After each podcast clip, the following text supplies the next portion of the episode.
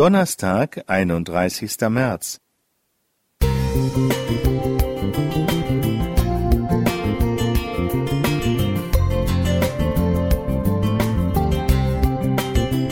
Ein kleiner Lichtblick für den Tag.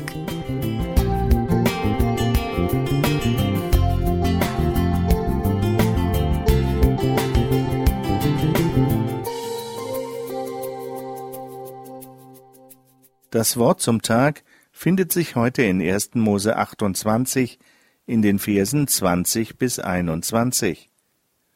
Und Jakob tat ein Gelübde und sprach, Wird Gott mit mir sein und mich behüten auf dem Wege, den ich reise, und mir Brot zu essen geben und Kleider anzuziehen, und mich mit Frieden wieder heim zu meinem Vater bringen, so soll der Herr mein Gott sein. In einer Berliner Zeitung war zu lesen, dass der Chirurg August Bier bei einem Berliner Bankier zu Gast war.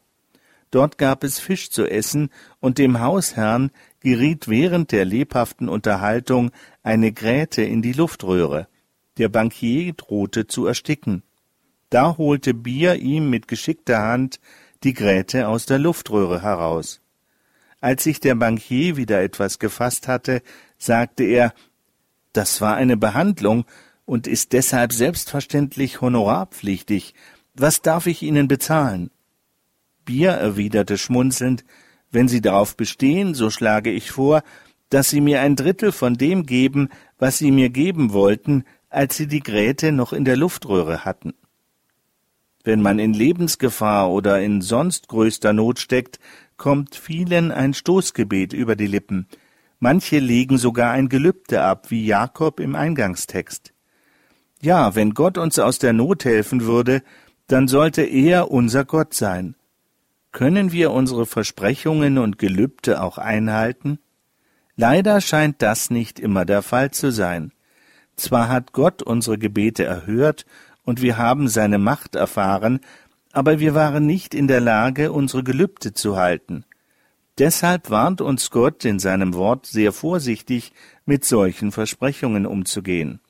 Das betrifft nicht nur das Glaubensleben, sondern auch unsere zwischenmenschlichen Beziehungen. Auch hier ist ein Gelübde oder ein Versprechen von großer Bedeutung.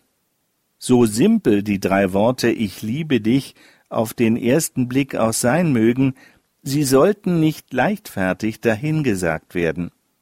Es ist den Menschen ein Fallstrick, unbedacht Gelübde zu tun und erst nach dem Geloben zu überlegen. Das wird uns in Sprüche 20, Vers 25 gesagt. Möge Gott uns Weisheit schenken bei dem, was wir sagen und was wir versprechen. Klaus Schulz Musik